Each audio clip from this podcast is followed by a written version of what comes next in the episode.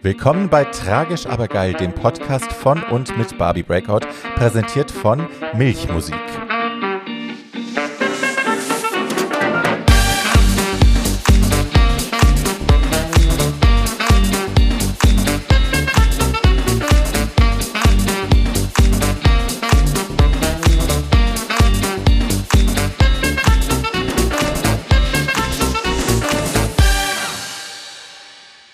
Hallo und herzlich willkommen zurück, meine Lieben, zu einer weiteren Folge von Tragisch aber geil. Ähm, hi. ja, ihr habt es schon in der Beschreibung gelesen, auf die ihr geklickt habt. Es geht in dieser Woche, ich habe ein spezielles Thema, es geht in dieser Woche um ausschließlich um Psychotherapie. Ähm, nicht wegschalten, das ist spannend und auch für Leute, die vielleicht glauben, sie brauchen das nicht oder es ist nichts für sie. Ähm, hört doch trotzdem durch und rein und ähm, guckt mal, was ihr so mitnehmen könnt. Äh, es ist ja kein Geheimnis, wer diesen Podcast schon eine Weile verfolgt, weiß das, dass ich ein großer, eine große Freundin bin von äh, jeder Form von Psychotherapie und dass ich es auch jedem grundsätzlich empfehle, kategorisch, ähm, einfach mal nachzugucken, ob da wirklich alles in Ordnung ist. Die Tatsache, dass wir funktionieren im täglichen Leben, dass wir äh, es schaffen, unseren Aufgaben nachzugehen ohne ähm, ständig weinen zu müssen, heißt nicht zwinglich, dass äh, psychische Gesundheit auch zu 100 Prozent gegeben ist. Vielen von uns ist das ähm, im ersten Lockdown zum ersten Mal so richtig aufgefallen. Da gab es eine Welle von Menschen, die plötzlich gemerkt haben, um Gottes Willen, wenn ich ganz mit mir alleine bin, wenn ich keine Ablenkungen habe durch Arbeit, durch soziale Dinge mit Freunden draußen unterwegs zu sein und lalala, wenn ich wirklich mal mit mir alleine bin und ähm, ohne Ablenkung, dann fällt mir plötzlich auf, whoopsie, da ist ja doch ganz schön was im Argen auch. Und vielleicht würde ich gerne mal mit jemandem sprechen. Das gestaltet sich nicht so einfach oft. Also wer sich auf Psychotherapeutinnen-Suche begeben hat, wird irgendwann merken, kommt, glaube ich, sehr darauf an, wo man wohnt und äh, was genau man auch sucht. Aber ja, bei uns in Berlin zum Beispiel ist es sehr schwer. Da ist es sehr schwer, jemanden zu kriegen. Die Wartezeit äh, sind oft drei Monate oder länger ähm, je nachdem, zu wem man möchte. Ähm, manche fühlen sich dann gezwungen, einfach zu dem zu gehen, der available ist, so. Und dann da einfach anzufangen, das ist auch meiner Meinung nach nicht immer die richtige Entscheidung. Äh, ich finde es sehr wichtig, dass es klickt bei Psychotherapeuten. Ich habe ähm, selbst zahllose, das ist übertrieben, zahllose ist übertrieben schon gehabt, aber ähm, Leute, bei denen ich länger als sechs Monate in Therapie war, hatte ich bestimmt schon fünf oder sechs über die Jahre. Und ähm, ich habe gelernt, Nein zu sagen. Ich habe auch gelernt zu gehen, wenn es sich nicht mehr gut anfühlt, was auch ein Grund dafür ist, dass die Zahl ein bisschen höher ist als bei anderen Leuten. Aber ja, ich habe auch äh, gelernt, dass ich auf meine innere Stimme hören muss und mir selbst auch vertrauen muss, wenn ich das Gefühl habe, hier wird mit meinem Vertrauen ähm, und mit dem, was ich hier preisgebe, nicht verantwortungsvoll umgegangen oder ähm, die Person, die ich so tief in mich hineinlasse, ähm, geht damit nicht sorgsam um und macht da irgendwelchen Mumpitz, dann bin ich auch schnell wieder weg. So. Aber ähm, das will ich jetzt gar nicht empfehlen. Das ist grundsätzlich auch gut bei der Therapie, auch mit solchen Gefühlen, also jetzt nicht den, den ich beschrieben habe, aber auch mit dem Gefühl zum Beispiel, wenn man da Widerwillen empfindet zwischendrin, das muss nicht immer heißen, dass es der falsche Therapeut ist oder die falsche Therapeutin. Ähm, das kann einfach auch nur heißen, dass man Widerwillen entwickelt, weil man gerade an irgendwas Größerem dran ist und sich irgendwas Widerstände entwickeln, weil diese Systeme, die wir in uns tragen, die ja äh, also diese gelernten Muster, die negativen gelernten Muster, negativ in Anführungsstrichen, ähm, die haben ja auch einen Selbsterhaltungstrieb. Also die wollen weiter bestehen und äh, da ist dann manchmal die positive Einwirkung von außen wird dann als Gefahr gelesen und so. Aber das besprecht ihr besser mit euren Therapeuten und nicht mit mir. Hi. Ähm, ja, so, lange Rede, kurzer Sinn. Ich finde es wahnsinnig wichtig und es ist schwierig, ähm, den richtigen oder die richtige zu finden. Ähm, und jetzt sind wir ja momentan in einer noch extremeren Situation. Und das, was ich jetzt beschreibe, klingt seltsam, weil es ne, das Leid, das wir erfahren momentan, ähm, einfach nur dadurch, dass wir der Welt zuschauen, wie sie zugrunde geht und äh, mitbekommen, an welchen Stellen es überall brennt, wo wieder ein Erdbeben war, was in Afghanistan gerade los ist, ähm, obwohl wir hier in Sicherheit sitzen und privilegiert sind und ne, ein Dach über dem Kopf haben und äh, warmes Wasser aus dem Hahn und so und für unser Essen zahlen können, ähm, trotzdem macht das ja was mit einem, sich da auch hilflos zu fühlen und diesem Leid zugucken zu müssen und irgendwann zu merken, ich kann gar nicht überall helfen, wo ich helfen will, beziehungsweise meine Hilfe ist nicht genug. Ich kann es nicht, I cannot stop this from happening. Ich kann das nicht aufhalten, was da passiert. Und dann wird man zu einem Zeugen des Elends und einem Zeugen, der sich machtlos fühlt und überfordert und überrannt von ganz vielen Emotionen. Ähm, und wohin damit? So. Und dann kommt noch der Klimawandel dazu und die Neuigkeiten, die wir da jetzt äh, kürzlich bekommen haben, dass das alles nicht mehr so richtig abwendbar ist, beziehungsweise eigentlich ist der Drops gelutscht. Hi. Ähm, auch das macht was mit einem. Ja, und nun sind wir Gewohnheitstiere und gehen gerne weiter und sagen, ach ja, ich, ich muss damit umgehen. Äh, was macht, wen interessiert es schon, wie es mir geht? Ähm, anderen Leuten geht es viel schlechter. Ich beiße jetzt die Zähne zusammen, ich beiße mich da durch. Aber das ist halt ein Überlebensmechanismus, den, der ist vielleicht gut, wenn man gar nicht anders kann, wenn man gar keine anderen Optionen hat, damit man irgendwie überlebt. Aber wir haben ja andere Optionen. Wir haben die Möglichkeit, uns Hilfe zu suchen. Es gibt Menschen da draußen, die äh, das zum Beruf gemacht haben, die es zum Beruf gemacht haben, anderen Menschen zu helfen, mit solchen Dingen umzugehen. Und es gibt überhaupt keinen Grund, warum man das nicht tun sollte. Man ist nicht wahnsinnig, wenn man das tut. Man hat nicht die Kontrolle verloren. Man ist nicht schwach. Ähm, man ist stark genug und bewusst genug und kennt sich selbst gut genug, um irgendwann zu wissen, okay, das kann ich nicht alleine. Da brauche ich einfach Hilfe. Das ist wie bei jeder anderen Erkrankung auch. Wir bohren uns nicht selbst die Zähne auf. Wir entfernen keine Tumore aus dem Gehirn bei uns selbst oder bei anderen. Wir gehen zum Spezialisten. Und das macht man in dem Fall eben auch so. Punkt. Ähm, ja, ich weiß, dass viele Leute über diesen Podcast schon ähm, den Weg zur Therapie gefunden haben, weil wir hier ja immer wieder drüber reden, auch mit den Gästen. Und das macht mich sehr, sehr stolz. Ich kriege ja äh, öfter mal Nachrichten, E-Mails oder auch bei Instagram äh, Nachrichten von Leuten oder ich treffe Leute, die mir dann Feedback geben, ähm, bei denen das tatsächlich der Fall war. Die gesagt haben, dein Podcast war das, was mich dazu gebracht hat, endgültig mir tatsächlich jetzt endlich mal die Hilfe zu suchen. Und ich danke dir sehr dafür. Und es macht mich wahnsinnig stolz. Und ich hoffe, dass diese Folge für all diejenigen, die sich da noch nicht so sicher sind und ähm, vielleicht noch mit der Entscheidung ringen, ob sie das brauchen oder nicht, dass diese Folge euch ein bisschen helfen kann. Ich habe mir die großartige Kaya Korte eingeladen. Kaya ist, Oskar dreht gerade durch, Kaya ist Psychoanalytikerin aus dem, äh, aus der, aus NRW und ähm, tatsächlich ein alter, was heißt alter, aber ein Fan des Podcasts. ähm, und ja, das, wir haben uns über Umwege, äh, über Too Old to Die Young, weil sie da uns was geschrieben hat zu einer Folge und so. Ich hatte schon nach Leuten gesucht, die diese Folge hier mit mir machen können und dann schrieb Kaya aus einem ganz anderen Zusammenhang was ganz anderes und dann äh, kam, fiel es mir wie Schuppen von den Augen. Ich dachte, ah, wir machen diese Folge zusammen. Und habe sie angeschrieben und gefragt und sie hat sofort zugesagt, was ich super finde. Wir haben das hier äh, innerhalb von kürzester, also innerhalb von ein paar Tagen tatsächlich, ähm, ja, haben wir es geschafft, dass es stattfindet und äh, es hat stattgefunden. Ich habe das Gespräch aufgezeichnet, sie in der Nähe von Köln, ich in Berlin und äh, für euch zusammengeschnitten und here we go. Das ist unsere Folge diese Woche und ich liebe, liebe, liebe sie und ich bin, ich liebe Kaya und ich hoffe, ihr ähm, genießt das auch the way I did. So. Vielleicht macht, braucht meine Katze einen Therapeuten, der hat schon wieder seine fünf Minuten. Oskarchen, ist alles gut. Entspann dich. Ja. Jesus. So, ähm, ihr Lieben, without further ado, wir kommen jetzt äh, zu Kaya und dem Psychotherapie 101. Ähm, wenn ihr Sachen wissen wollt, über die wir in der Folge sprechen, ich habe alles in die Shownotes gepackt.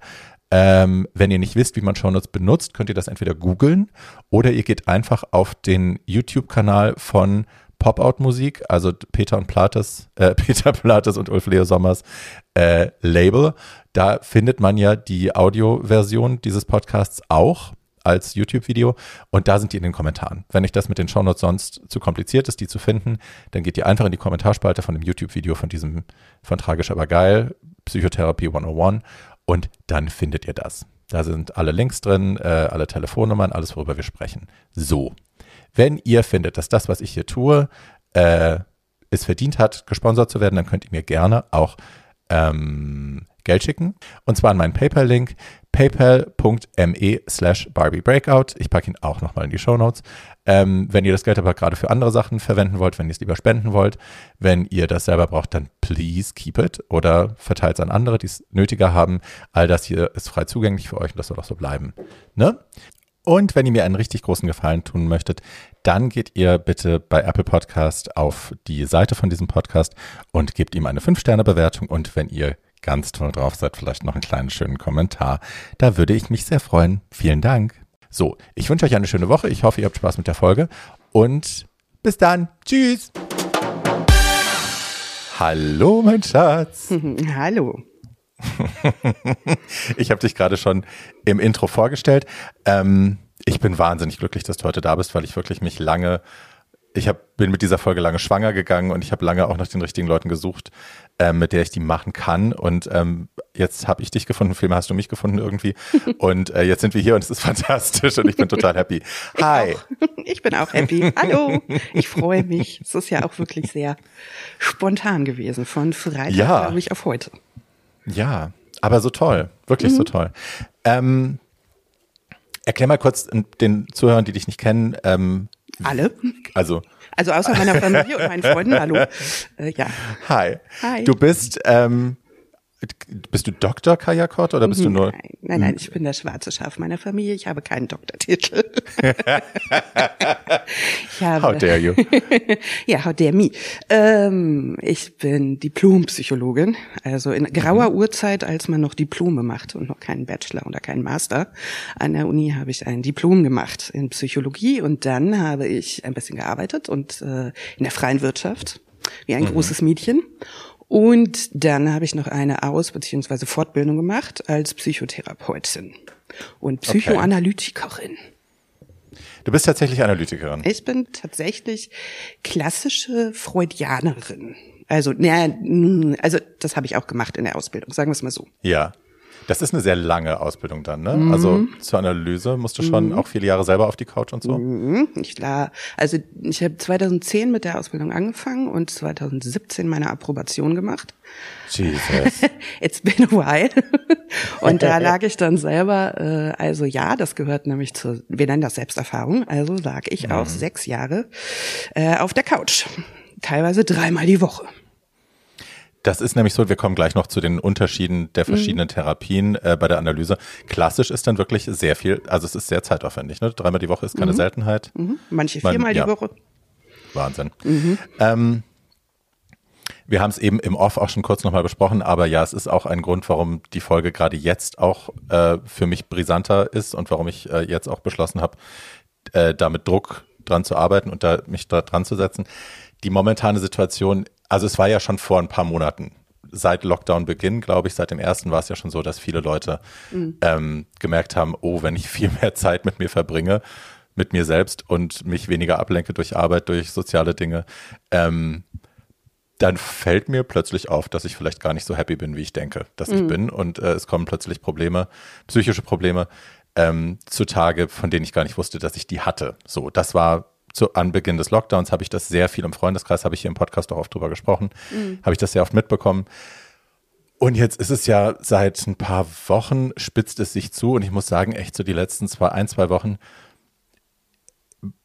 Also es ist komisch, weil natürlich die Dinge, die man sieht, wenn man die Nachrichten schaut oder on Social Media, so grauenerregend sind, dass man sich selber gar nicht beklagen will darüber, was das mit einem macht, wenn man das sieht. Aber es lässt mhm. sich nicht leugnen, dass es was mit einem macht. Also mhm. ich kann all das kann man ja auch kaum lesen, ohne dass es einem das Herz zerreißt. Mhm. So. Also ich glaube, die, die Situation macht es umso dringend nötiger und umso wichtiger, auch für jüngere Generationen vor allem, aber für alle immer, ähm, dass man auch Zugang hat zu therapeutischer Hilfe. Mhm. Siehst du das auch so? Das sehe ich sehr so natürlich. Das, mhm. ähm, also ich habe jetzt die letzten Tage viel mit Patientinnen auch darüber gesprochen, ne, dass wir so das Gefühl haben, also wir alle, also mich eingeschlossen, wir leben gerade irgendwie in einer Apokalypse. Ne? Also mhm. es gibt die Hochwasser, es gibt die Brände, es gibt ähm, die neuesten Klimazahlen, die ja wirklich erschreckend sind. Mhm. Ähm, es gibt jetzt Afghanistan, es gibt ähm, so vieles, was draufhaut. Und ich lebe einfach auch in einer Region, mh, hm, wo das jetzt mit dem Hochwasser war.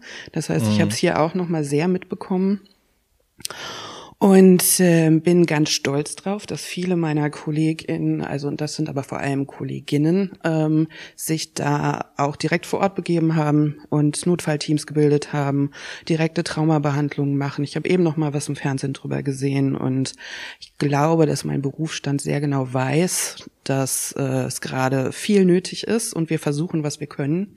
Aber wir können natürlich auch nur alle das, was wir können. Aber auf, mhm. auf deine Frage zurückzukommen, ja, ja. Und du hast gesagt, äh, auch für die Jüngeren oder gerade für die Jüngeren, ähm, bei denen, die schon mal älter als 30 sind, sage ich mal, kommt natürlich viel Lebenserfahrung dazu und kommt dann auch immer gerne dazu, dass bestimmte Traumata plötzlich getriggert werden. Hm. Und man hat es vielleicht gar nicht gewusst. Ne, so wie du sagst, hm. durch die Einsamkeit während des äh, Lockdowns, ähm, jetzt durch bestimmte Dinge, die passiert sind, irgendeine Situation im Leben, mit der man sich mal hilflos gefühlt hat. Und zack, dann sitzt man da drin. Hm. Und ja, erlebe ich auch im Moment als besonders herausfordernd und äh, auch die Menschen um mich rum und so allgemein, was man mitbekommt, als ja, besonders angestrengt. Ja. Na, und ich beobachte auch in meinem Freundeskreis junge Eltern, also die vor hm. kurzem erst ähm, Kinder in die Welt gesetzt haben oder ne, die einfach Kinder haben, Punkt. Egal wie alt die sind. Ähm, dass da auch eine, naja, wie soll man das sagen, so eine Art, oh Gott, was habe ich euch angetan? So, dass ich, mhm. das klingt jetzt sehr fatalistisch, aber ne, ja. ich habe Kinder in diese Welt gesetzt und jetzt haben wir die, ne, die Prognosen sind halt, wie sie sind und ähm, es wird hier rasant heißer und ähm, das Klima gerät außer, außer Rand und Band. Ähm, und ich habe Kinder in diese Welt gesetzt und die müssen jetzt damit leben. Also das ist auch mhm. nochmal ein Thema, was ich so mhm. beobachte bei Eltern in meinem Bekanntenkreis, dass eben diese, diese Verantwortung, dass man irgendwie sorglos Kinder in die Welt gesetzt hat, weil man dachte, hey, das macht ja. man eben und ich will das auch. Und plötzlich denkt man so, oh, aber was bleibt euch denn? So, wie müsst ihr denn damit umgehen? Und ich erinnere sehr genau, ich bin ja am Ende des Kalten Krieges groß geworden, so, mhm. ne? Wir haben die Ausläufer noch so mitbekommen. Mhm, wir beide, ähm, wir sind, glaube ich, sogar ein Jahrgang. Bist du auch 78? Ja. Hi. Hallo. Best people. ähm, Absolut. Ja, natürlich. Ähm, ne, also dieses, wir kennen dieses Gefühl noch von, äh, unsere Eltern glauben, die Welt geht unter. Ja. So, unsere Eltern glauben, es kommt der Atomkrieg, der große. Und äh, ja, war ein Tag von meinem Geburtstag, 86.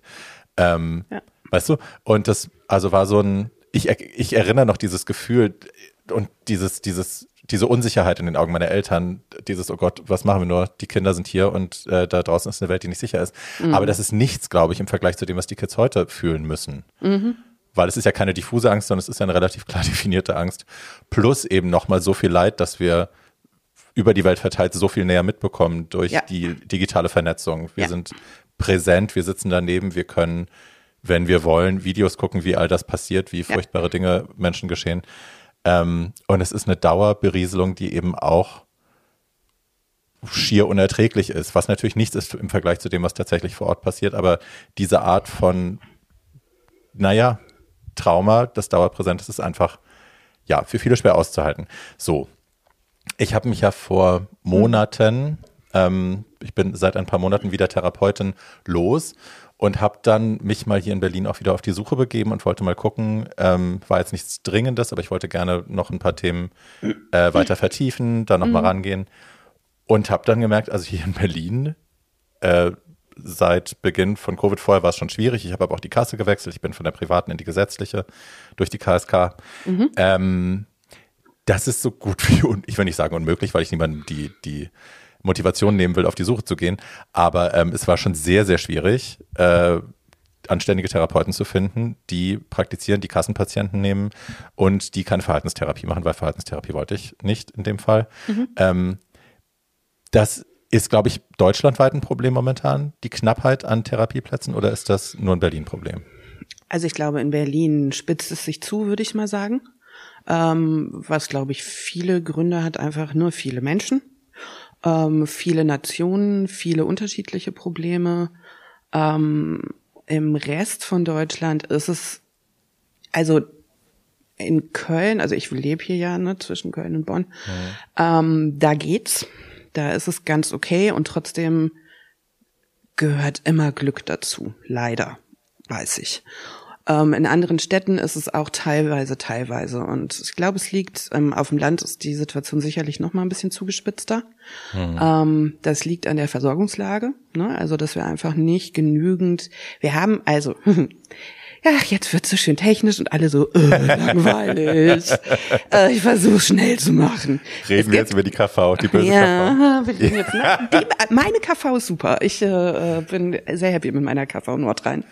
Äh, okay. Wir reden jetzt darüber, dass es ganz viele Therapeuten gibt. Also es gibt Psychologen und Ärzte, das sind und ähm, auch so, na, Pädagogen, die können auch Kinder- und Jugendtherapeuten werden. Es gibt viele und es gibt viele, die auch die Ausbildung machen. Ähm, aber es gibt nicht genügend Kassennummern. Das sind die berühmten Kassensitze. Und äh, die sollen immer ein gewisses Gebiet versorgen. Und äh, wenn man dazu weniger hat, dann kann man so viele gut meinende Therapeuten haben und auch gut ausgebildete. Äh, man kommt dann nicht da rein ins Kassensystem. Für Private sieht's da anders aus. Ja. Ähm, da kannst du dich, äh, kannst du als Therapeut äh, online arbeiten ohne Probleme. Da kannst du dich niederlassen, wo du willst. Ähm, auf der anderen Seite, und das ist ein Fun Fact, ich verdiene im Moment an Kassenpatienten pro Stunde mehr als an Privatpatienten. Das heißt, viele, die kassenärztlich arbeiten, nehmen gerade keine Privatpatienten, was ja irgendwie ja. auch kontraintuitiv ist. Ne? Also denkt man irgendwie ja. nicht so.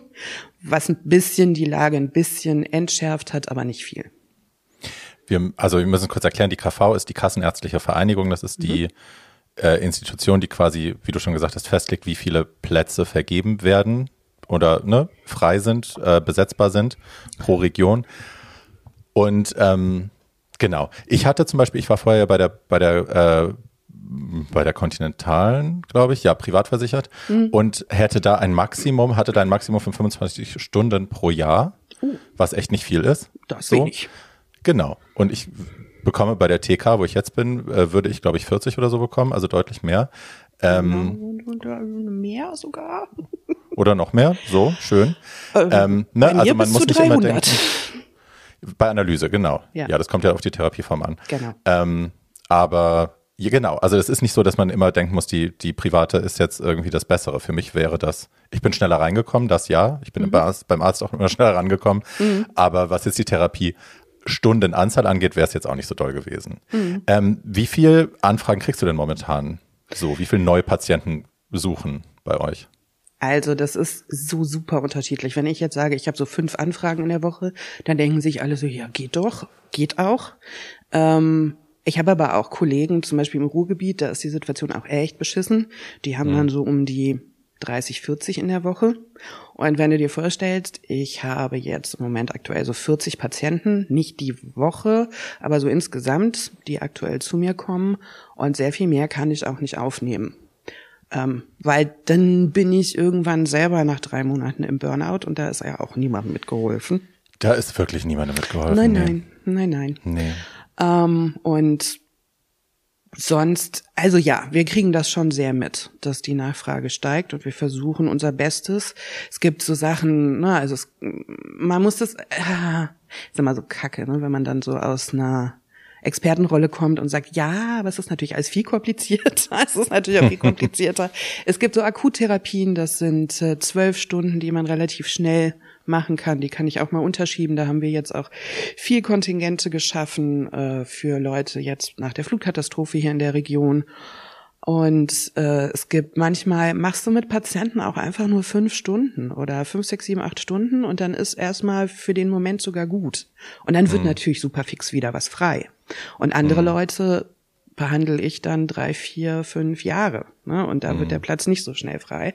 Das ist super unterschiedlich. Und wie gesagt, ich finde, Glück gehört leider sehr oft dazu, äh, einen Platz zu finden. Ich habe aber wobei, wir müssen vielleicht einfach mal darüber sprechen, wie man überhaupt einen Platz findet, oder?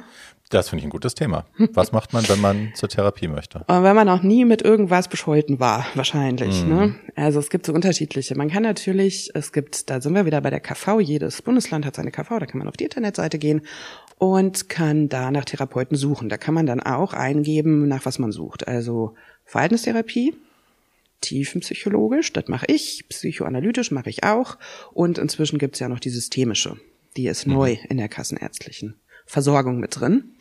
Dann kriegt man eine Liste von Therapeuten, da kann man auch gucken, ob die eine bestimmte Sprache sprechen etc. Das ist auch nicht unwichtig. Ähm, und dann muss man die halt abtelefonieren. Man kann einfach online gehen und googeln, was in der Nähe ist, also tatsächlich äh, Psychotherapie in meiner Gegend eingeben und dann wird einem das angezeigt. Da habe ich auch, also ich sage jetzt mal, sehe gerade auch, wie Patienten so zu mir gekommen sind.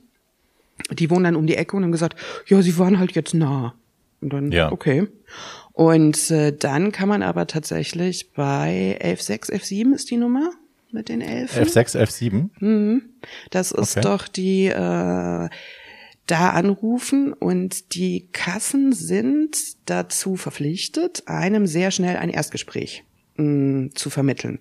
Ich mhm. glaube aber oder befürchte, da kann man nicht so genau gut aussuchen, welche Fachrichtung das ist. Also wenn du jetzt right. suchen würdest, wäre das vielleicht schwieriger darüber, aber das kann man auf jeden Fall auch machen und ist dann schon mal so ein bisschen drin und hat vielleicht die erste Hemmschwelle auch überschritten.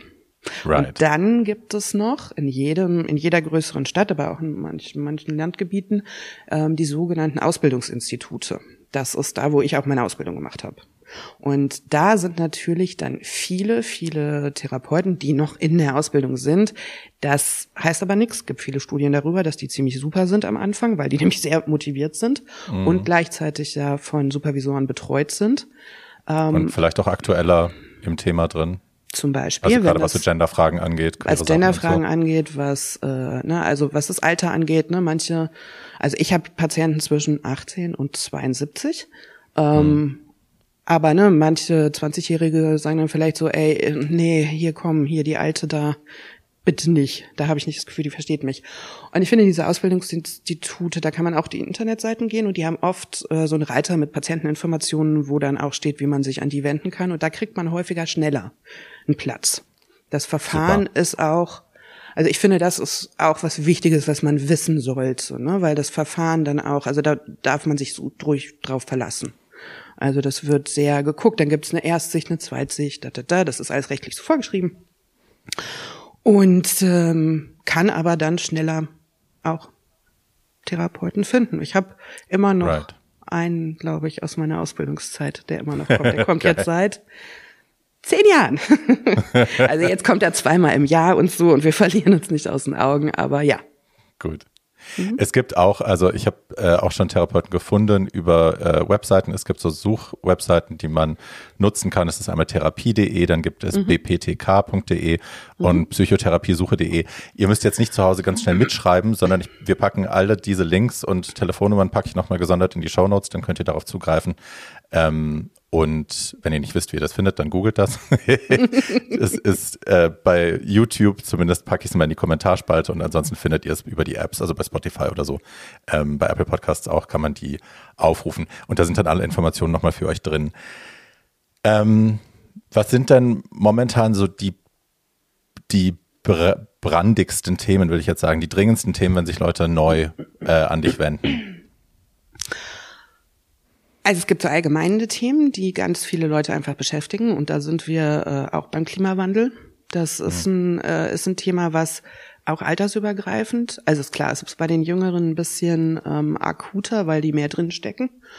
Aber ähm, ansonsten ist es wirklich alles, ne? Also die großen Themen, also Depression, Trauma, Ängste, all all der Spaß, den man haben kann mit seiner Psyche sozusagen. Und ich, das, ich sag immer, das ist wie auch so ein Umbrella-Begriff. Ne? Also man sagt ja. ja queer und da sammelt sich viel drunter und unter so einer, also Depression ist für mich auch so ein Umbrella-Begriff. Weil was für dich depressiv war, war es für mich dann ganz anders und mhm. ähm, unsere Geschichten sind unterschiedlich. Mhm. Und deswegen ist das ein Überbegriff, aber die Geschichte und die genaue Diagnose ist dann nochmal was sehr Individuelles. Deswegen es ist da auch wieder oh, langweiliger Expertentalk, äh, schwierig zu sagen, so das sind die Brandthemen. Es gibt viele Leute, denen es halt irgendwann im Leben scheiße geht. Ne? Mhm. Und dann denken sie so, warum geht's mir eigentlich scheiße? Und das ist ein guter Punkt, sich mal therapeutische Hilfe zu suchen. Ja, finde ich auch. Ich habe ja hier im, im Podcast, du äh, hörst ja auch schon eine ganze Weile, es ist äh, ja. immer wieder ein Thema, über das ich viel spreche, auch weil ich einfach finde, es ist, wir müssen es normalisieren, dadurch, dass wir darüber Voll. reden und dadurch, dass wir auch einfach Voll. alle dazu stehen, dass es, dass wir ab und an einfach mal Hilfe brauchen. Ähm, und es haben ja Gott sei Dank auch schon ganz viele Leute über den Podcast äh, den Weg dahin gefunden. Cool. Ich merke aber auch immer noch, dass es Leute gibt, die immer noch eine Hemmung haben. Also mhm. wo ich denken würde, auch, also ne, gerade Leute, die auch jünger sind als wir, ähm, wo ich dann denken würde, ach echt, so, das gibt's noch, aber ist natürlich totaler Blödsinn, weil in meiner Blase gibt's das vielleicht nicht, aber ich erinnere mich an so viele Unterhaltungen, die ich hatte als jüngerer Mensch, wo das auch immer ein Affront war, wenn ich das in Konversationen Menschen mhm. gesagt habe, wenn ne, die sich mir geöffnet haben, mir ihr Herz ausgeschüttet haben, ich irgendwann gesagt habe, du, vielleicht wär's doch mal toll, wenn du dir einen Therapeuten suchen würdest und mit dem mal drüber reden würdest, dann mhm. äh, gab es da ganz unterschiedliche Reaktionen und das war nicht immer positiv. Ja, also, I know what you mean. willst du sagen, ich bin wahnsinnig und so? Ähm, Ui, ja. Gehöre ich in die Klapse oder was? Ja. Mhm. Und ja. lustigerweise auch, was heißt lustigerweise, wir reden auch hier in diesem Podcast viel darüber, aber auch immer noch bei jungen Männern ist das und selbst bei queeren Männern, bei, bei schwulen Männern mhm. immer noch auch ein Thema, dass Männer sich da schwerer tun. Nimmst mhm. du das auch so wahr? Ja, also kannst du auch jede Statistik, also Zahlen sind langweilig, aber da sagen die schon viel. Also es gibt ähm, viel, viel mehr Frauen, die sich hier versuchen, hm. ähm, als Männer. Obwohl ich habe, also äh, sagen wir mal, von den 40, also wir, hm, sind vielleicht 10 Männer bei mir und 30 Frauen. Ah, okay. Und ich habe zwar da auch ein breites Spektrum. Es wird ein bisschen Männer, die besser, die Männer holen auf. Und auch in unterschiedlichem Alter, also der älteste Mann, den ich im Moment in Behandlung habe, ist so Ende 60. Die älteste Frau ist aber über 70, ne? Sind die ja. Frauen auch wieder cooler. Mm. Ich habe eher das Gefühl, dass es ein Problem ist in unserer Generation plus. Also, dass äh, wir doch eher so die. Oh, da ist Oscar. Ja. Ich habe mich so gefreut, Oscar zu sehen. ähm. er lässt sich seinen Auftritt nicht nehmen. Hi, Schatz. Gute Katze. Gute Katze. ähm, also ich habe eher das Gefühl, dass jüngere Männer ein bisschen weniger Hemmungen haben. Mhm. Bei queeren Männern ich, habe ich jetzt nicht so viele, weil ich glaube, dass viele queere Männer vielleicht auch erst das Gefühl haben, sie wollen lieber zu einem Mann mhm. und vielleicht auch eher Bock haben, zu, selbst zu einem queeren Mann zu gehen. Mhm. Ähm, aber die, die ich habe, da ist es, äh, da hat, hat, es eine größere Selbstverständlichkeit. Und ich frage meine Patienten auch immer, also ich interview die ja auch, weil ich äh, neugierig bin.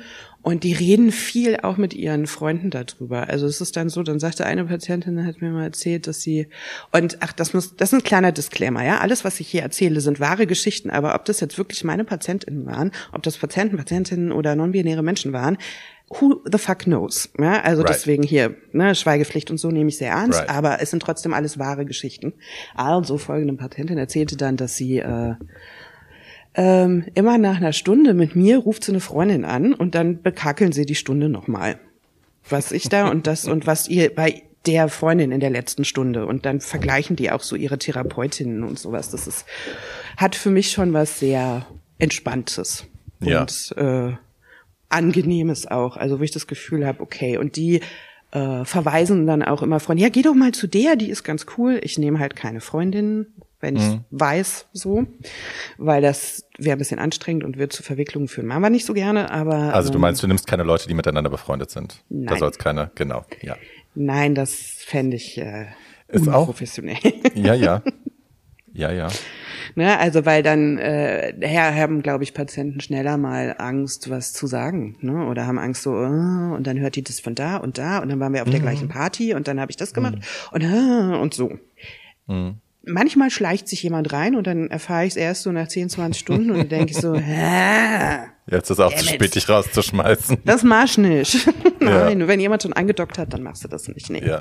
Also, ja, ich finde, es bei den Jüngeren, also unter Ü30, sage ich mal, ist es mein Erleben, dass es cooler ist.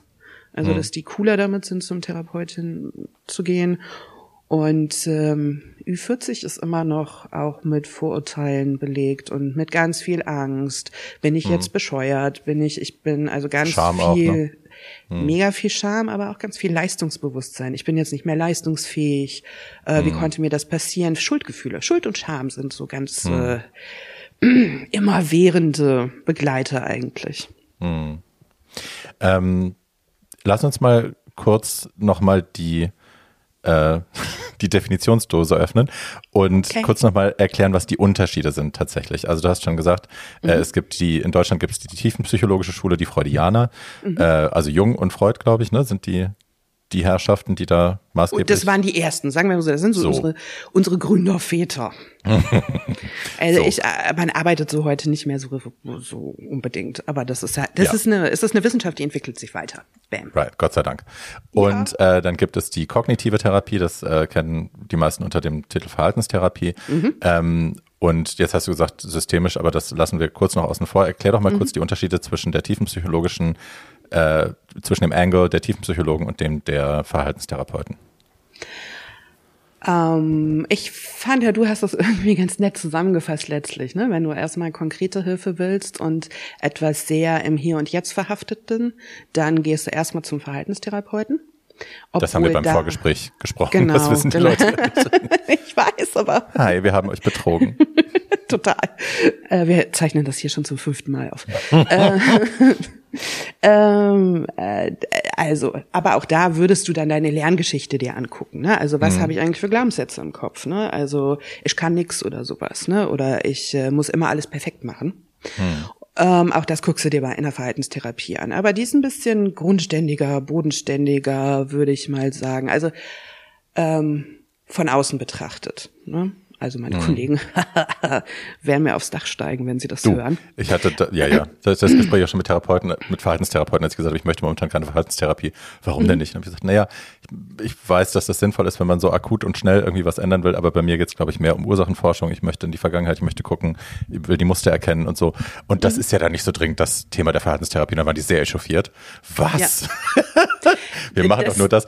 Aber ja, am Ende des Tages, Verhaltenstherapie ist gut, wenn man im Hier und Jetzt relativ zügig auch Dinge anpacken und ändern will, Verhaltensweisen bei sich ändern will, äh, neuen Umgang damit lernen will, wie man aber auch verstehen gewisse will, Dinge handelt. Ne? Also, ja. Ne, schon auch verstehen will und sowas. Also am Ende des Tages es gibt halt so viel mehr Verhaltenstherapeuten und die sind natürlich keine, äh, die sind ja nicht all gleich, ne? Das sind ja auch keine mhm. Roboter, sondern mhm. die haben auch alle so ihre Spezialisierungen und ähm, äh, deswegen, kann, aber wir machen es jetzt grob, ja, so. Und äh, tiefenpsychologisch, also die Tiefenpsychologie ist entstanden aus der Analyse. Ähm, ist so auch ganz äh, lustig. Das gibt's halt nur in Deutschland weltweit, dass diese Unterscheidung mhm. zwischen tiefenpsychologisch und analytisch. Und da, ja, ist die Biografie, also die Lebensgeschichte eigentlich. Das heißt, mit mir würdest du dann ähm, darüber reden, wie war denn ihre Kindheit so? Wie war es denn mit Mama? Und mhm. Papa und wie ist man aufgewachsen, wie waren die unterschiedlichen Stadien im Leben so und wie kann man da bestimmte Dinge für sich rausfinden, Muster erkennen, Zusammenhänge erkennen. Was wir aber alle machen, ist, wir versuchen alle mit unseren Patienten rauszufinden, wie sie sich fühlen und jetzt mhm. alle so äh, Gefühle ähm, und wie man mit denen umgehen kann. Das ist eigentlich unser Haupt, unser, unsere Hauptarbeit und die gilt für uns alle. Nur, dass wir halt mhm. mit anderen Methoden da so ein bisschen dran gehen. Mhm. Ich habe mich oft gefragt, ja, ja. sag. Nee, ich wollte nur noch mal sagen, ne, also bei der, was halt wirklich ein großer Unterschied ist, äh, habe ich ja eben schon gesagt, ne, bei mir kannst du 300 bis zu 300 Stunden machen. Mhm. Und in der VT und in der TP kannst du, das ist Verhaltenstherapie und Tiefenpsychologie, äh, kannst du bis zu 100 Stunden machen und darüber hinaus etwas mehr, aber das ist dann mit ein bisschen Aufwand verbunden. Ja. Aber so ist das angelegt, ne? Das eine ist auf ein bis zwei Jahre angelegt, das andere so auf drei bis vier Jahre. Ja. Und dann gibt es natürlich gefragt, ganz kurze Sachen auch. Ganz kurze Sachen? Ja, ja, habe ich ja vorhin gesagt, ne? Akuttherapie mit zwölf Stunden so. und sowas. Also niemand muss, das ist mir auch so wichtig, wenn dann hört man irgendwie so 100 Stunden, muss ich die alle machen? Nein, du musst nur so lange zu mir kommen, bis du keinen Bock mehr hast und bis du hm. denkst, ey, Alter, ich brauche dich nicht mehr, ich komm klar. Wie Mary Poppins, dann geht sie zu anderen Kindern und macht die glücklich. Werde hier nicht mehr gebraucht. Naja, ja, ja.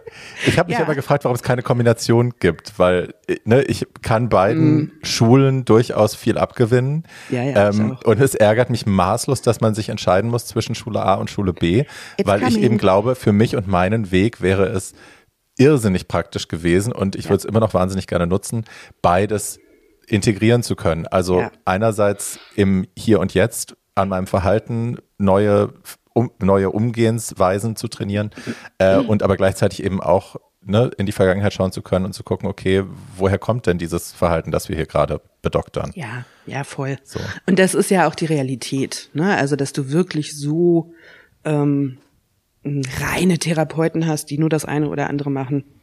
Also ich kenne natürlich in meiner Ausbildung kenne ich auch ein bisschen was, kenne ich mich auch ein bisschen mit Verhaltenstherapie mhm. auf und mache auch solche Sachen mal und kenne aus anderen Sachen. Also ich nutze einfach das, was mir kommt. Und das machen die mhm. meisten meiner Kollegen, fairerweise muss man das sagen. Was jetzt aber kommt, ist das sogenannte Psychotherapiestudium. Das mhm. heißt, äh, die Kollegen, die ab jetzt, ich glaube ab diesem Jahr oder nächsten Jahr anfangen, äh, studieren Psychotherapie tatsächlich schon. Das heißt, ah. wenn die fertig sind, sind die approbiert und können arbeiten und verdienen Geld. Das war bei uns nicht so. Da freuen wir uns. Ähm, die müssen dann auch noch mal eine Fortbildung machen, aber sie sind, sie lernen da schon einfach ganz viel aus allen mhm. Richtungen, aus allen vier mhm. Richtungen. Das heißt, das ist ehrlich gesagt meiner Meinung nach, das ist jetzt meine Meinung, ähm, auch die Zukunft der Psychotherapie dass Absolut. mehr schulenübergreifend gearbeitet wird. Genau nach dem, was du gerade gesagt hast. Ne? Mhm. Weil es ja auch, es soll ja um den Patienten gehen. Also ich mhm. mache das ja, damit es meinen Leuten besser geht. Und da ja. muss ich immer gucken, was hilft. Ne? Also was hilft, hilft. Ja, diesen Dogmatismus da finde ich einfach sehr altbacken und sehr knöchern. Das ist es. Sehe ich genauso, aber gibt es natürlich noch ganz viel, ne? Oh ja. ja, ja. So, gesetzt den Fall, man hat jetzt, äh, Mann und Frau hat sich, wer auch immer, hat sich auf den Weg gemacht und hat äh, jemanden gefunden, der ähm, einen therapieren möchte. Ähm, ich habe durch meine häufigen Therapeutenwechsel ähm, mittlerweile äh, bin ich mir sehr sicher, dass ich eben den Fehler nicht nochmal machen würde, einfach bei jemandem zu bleiben, weil es der Mensch ist, bei dem ich einen Termin bekommen habe. Aber das ist mir auch passiert und ich weiß, es mhm. passiert ganz vielen Leuten, die ja. glauben, sie haben gar nicht ähm, die Option der Auswahl, die Option, Nein zu mhm. sagen, ich klicke nicht mit diesen Menschen, dann bleibe mhm. ich lieber ganz zu Hause äh, mhm. ne, und suche mir gar keinen. Oder ich bleibe eben bei diesen Menschen und ziehe es durch, auch wenn ich nicht das Gefühl habe, dass wir klicken. Das ist aber ein grober Fehler, ne? wenn man ja, wirklich Hilfe möchte. Das ist tatsächlich eins meiner Herzensthemen. Ne? Also dass, dass äh, jeder, der sich dafür interessiert oder jede, die sich dafür interessiert, ähm, bitte, bitte, bitte, es ist so wichtig, eine gute Connection zu haben. Ich komme jetzt doch nochmal mit Zahlen, weil in jeder bitte. Studie, in jeder Studie, wenn es um die Wirksamkeit von Psychotherapie geht, die müssen wir ja nachweisen, sonst werden wir nicht schon mal von der Kasse bezahlt, ähm, geht es darum, dass das, das, das Wichtigste ist die Beziehung. Und ich habe mhm. letztlich hatte ich mal eine Patientin ähm, im Vorgespräch, die kam irgendwie dreimal und dann ging es darum, wollen wir jetzt zusammenarbeiten oder nicht und so und na, es war so hin und her und na, ich weiß nicht. Und sie hatte sich dann auch andere Leute angeguckt. Das kann man nämlich. Man kann sich bis zu fünf mindestens mhm. äh, unterschiedliche TherapeutInnen anschauen. Und dann habe ich irgendwann zu ihr gesagt, wissen Sie was, das ist so wie, wenn man jetzt also, ne, queere Patientin, ne, wenn sie jetzt mit einer Frau zusammen sind, weil ähm, sie einfach eine Beziehung haben wollen und nicht alleine sein wollen, oder sie verlieben sich. Hm. Und man muss sich, ver also natürlich nicht in einen Therapeuten verlieben, aber das ist jetzt bitte metaphorisch nicht. gemeint. Na, ja, nein, ja. nein. Es muss klicken. Aber es muss, es klicken. muss klicken, es muss stimmen, ja. es muss richtig sein. Und dann guckt sie mich so an und sagt so, ich bin nicht verliebt. Und dann haben wir beide gelacht und dann haben wir beide beschlossen, dass sie weitersucht. Und das ist wichtig und richtig. Und ähm, es kann nicht also es kann nicht funktionieren. Ich habe die Erfahrung auch selber gemacht. Ich habe, bevor ich die ganze, ähm, meine ganze Ausbildungsgeschichte gemacht habe, ähm, hatte ich eine furchtbar schreckliche, traumatische Scheißtrennung und brauchte dringend Hilfe. Und ähm, war dann, damals habe ich in Frankfurt gearbeitet und war bei einem Therapeuten. Ach. Ja, ich in bin übrigens auch in Hessen geboren. Ach. Ähm, ja, in Wo? Gießen. In Gießen. So. Ja. Das ist ja da anders. In der Mitte. Da, da woanders, ja. Aber in Frankfurt habe ich mal zwei Jahre in der Marktforschung gearbeitet. Mhm. Mm. Und äh, war da bei einem Therapeuten, das war ein netter Typ, aber der hat mich null verstanden. Mhm. Also das, äh, mein Gefühl war das, natürlich hat er was verstanden, ne? aber ich hatte das Gefühl, er hat mich nur verstanden. Und ich kann mich bis heute auch nicht mehr an richtig viel erinnern. Der hat mich aufgefangen, als ich da wirklich äh, auf den Boden gekrochen bin. Aber ähm, als ich dann später in der Ausbildung meine Lehrtherapeutin, so nennt man das, mhm. äh, hatte, ähm, habe ich doch nochmal gemerkt, wie unfassbar groß der Unterschied ist. Und bei der habe ich sehr gerne sechs Jahre auf der Couch gelegen. Das mhm. war nie, also ich hatte nie das Gefühl, ich habe keinen Bock dahin zu gehen. Es war auch nicht, dass ich das Gefühl hatte, wow, die versteht jetzt jedes Wort von dem, was ich ihr erzähle. Die war auch einfach eine andere Generation. Aber wir haben geklickt und es hat Spaß mhm. gemacht. Glaubt mhm. man ja auch nicht, ne? Aber Therapie kann auch voll Spaß machen. Mhm. Und ich muss mich da beobachten, dass ich nicht zu entertaining werde dann in meinen Stunden. Ich neige dazu, wenn es wenn es zu tief geht, dass ich dann irgendwie ne, haha, kleine Witzchen mache und so. Ähm, ja, aber das ist doch gut. Das ist okay. Ja, wir, wir merken das schon. Ja, ja, I know. I know. aber ja, man muss auf, ich muss aufpassen, dass ich da nicht zu, dass ich es mir nicht so einfach mache. So, ich bin aber auch streng mit mir. Ähm, ja. ja. Aber das, ja, ja. Man, man darf sich auch schützen. Right. Ich mache auch, ich habe unfassbar, das gehört aber dazu, ich mache in meinen Therapien unfassbar viele Witze. Also ich bin auch meinen Patienten sehr dankbar, die lachen immer über meine doofen Witze und das ist aber dann trauen die sich auch mehr Witze zu machen und sowas. Also das ist noch von äh, Großvater Freud, fand Humor wichtig und ich finde das auch. Und ähm, auch wenn er manchmal dafür da ist, dass er uns vor unangenehmen Gefühlen schützt, man kann auch nicht in jeder Therapiestunde da wie rohes Fleisch liegen und immer alles nee. anpieken. Ne? Nee, und so. das ist auch eine Sache, glaube ich, die das vielen Leuten, also die Angst will ich auch vielen Leuten nehmen, dass die dann denken, oh Gott, ich gehe zur Therapie ähm, und ich sitze dann da und ich werde sofort rabiat gepellt wie eine Kartoffel und eine Schale nach der anderen fällt, eine Hülle nach der anderen fällt und am Ende sitze ich da und bin nackt und roh und äh, es wird dann da drin rumgeprokelt und wir gucken irgendwie, äh, an welcher Stelle der Zahn am meisten fault. So ist es ja nicht. Also ne, es ist ein langsames sich kennenlernen und sich öffnen und der Patient gibt immer das Tempo vor, meine Meinung, ja. oder? Ja. Ja. Ich folge. Ja. Wie ist das denn? Äh, ich kenne viele Menschen, die sich mal sich selber quasi sich überredet haben, dahin zu gehen und mhm. ähm, dann total konsterniert waren, dass äh, der oder die Therapeutin nichts gesagt hat erstmal, sondern dass man erstmal da sitzt und ne, dass man eben selber erzählen soll, wo der Schuh drückt und dass der Therapeut dann einfach da sitzt und einen anschaut und das ist ja unmöglich und das geht ja überhaupt nicht und warum sagt er denn nichts? Ähm, was denkt ihr euch dabei? das ist jetzt aber tatsächlich, das ist like ja so ein bisschen. das ist auch noch ein bisschen von Sigi, ähm, ne, Großvater Freud. Ähm, ja. Das machen eher so die Tibeler, ne, also oder die die Analytiker so.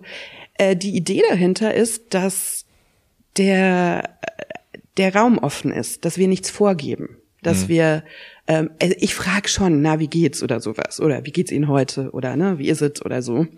Ähm, das ist für manche schon zu viel.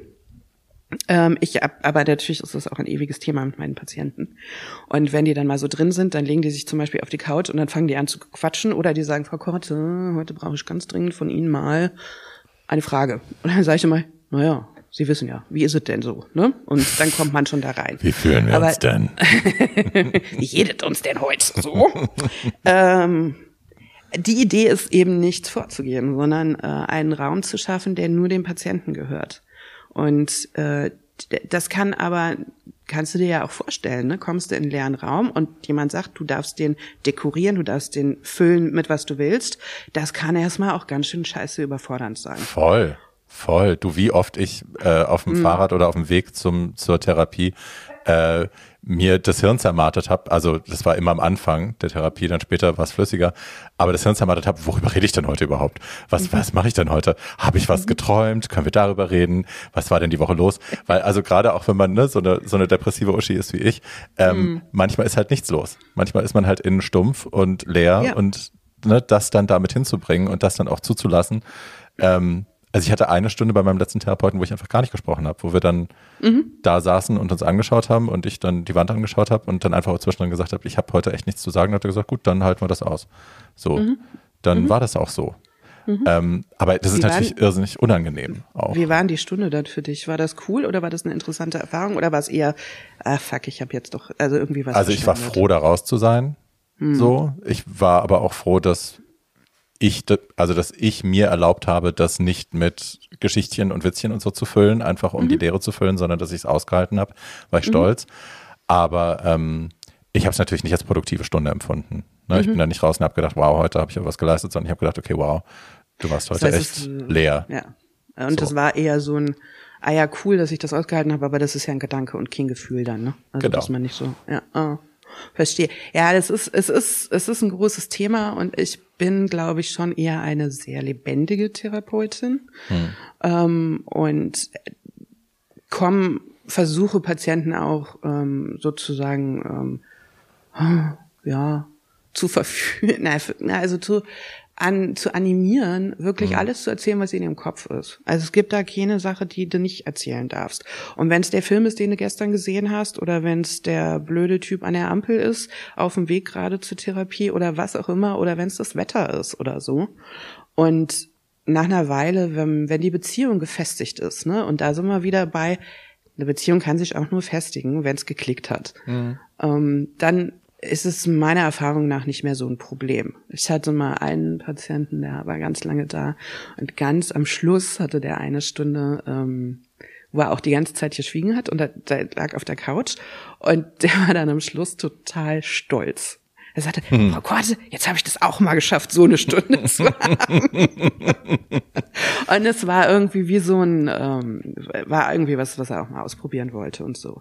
Und das ist das Schöne an diesen, ne, fast, also wenn du willst, 300 Stunden, ähm, man kann so viel ausprobieren. Man hat nicht diesen Druck, das muss jetzt alles total effizient sein und es muss alles sehr ähm, so, wir haben jetzt diese Ziele und es muss heute erreicht werden oder es muss in der Woche erreicht werden oder sowas. Das gefällt mir an meiner Arbeit so. Für andere ist das, was macht ihr denn diese 300 Stunden lang? Ne? Also das ist ja eine Typfrage. Aber ich finde das geil, weil dann alles, ne? Du kannst über, äh, man ordnet, dann, dann redet man über Hogwarts Houses und äh,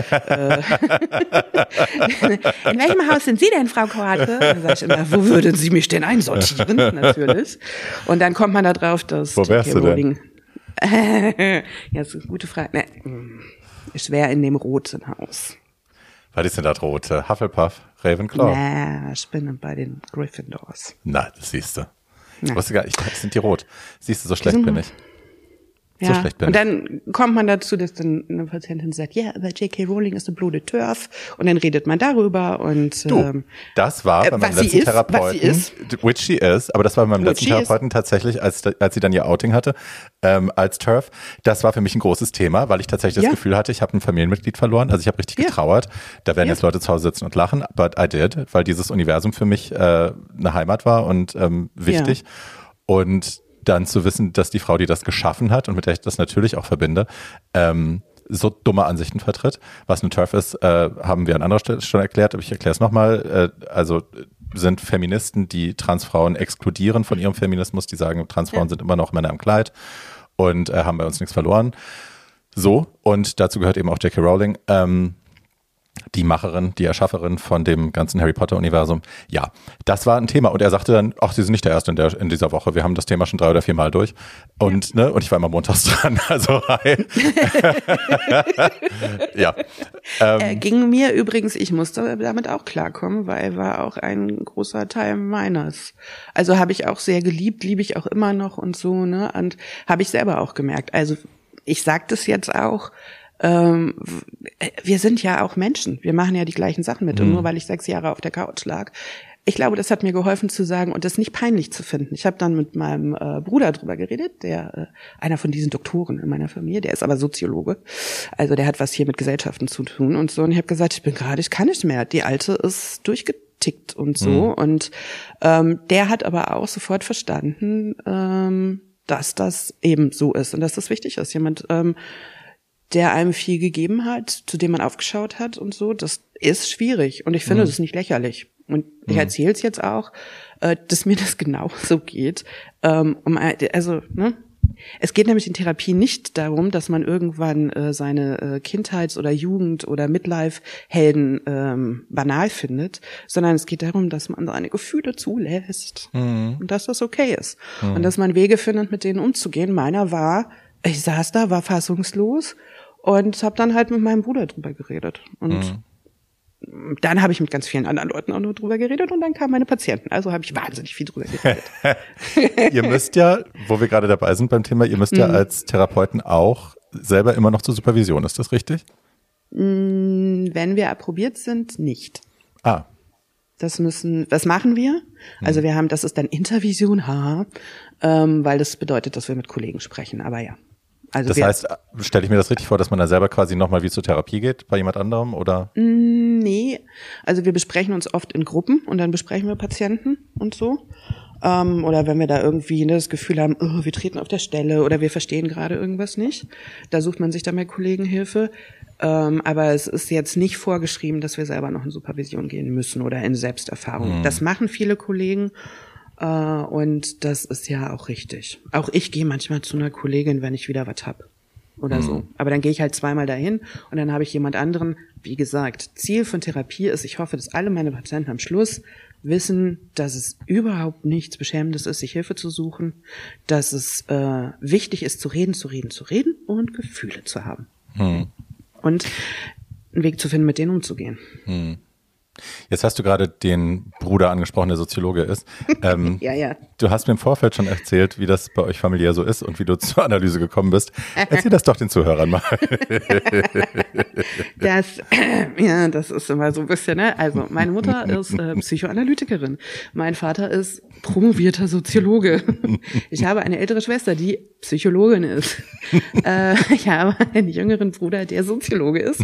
Wir sind echt so, oh, wir sind ein bisschen, und wie gesagt, beide Geschwister sind promoviert. Äh, meine Schwester ist aber keine Psychotherapeutin, das habe ich dann gemacht.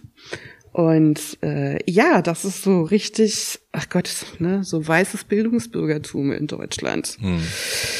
So sind, so bin ich aufgewachsen und ähm, da war der Weg natürlich. Also ich wollte erstmal ganz bewusst auf gar keinen Fall Psychotherapeutin werden, äh, weil nein, hat ja Mama gemacht und ähm, habe dann aber äh, gedacht irgendwann, naja, aber so ist eigentlich das Einzige, was mich interessiert. Mhm. Ich habe in der ähm, äh, in der MAFO gearbeitet, also in der Marktforschung gearbeitet und so, und das wird dann irgendwann echt ziemlich banal, Leuten Windeln zu verkaufen.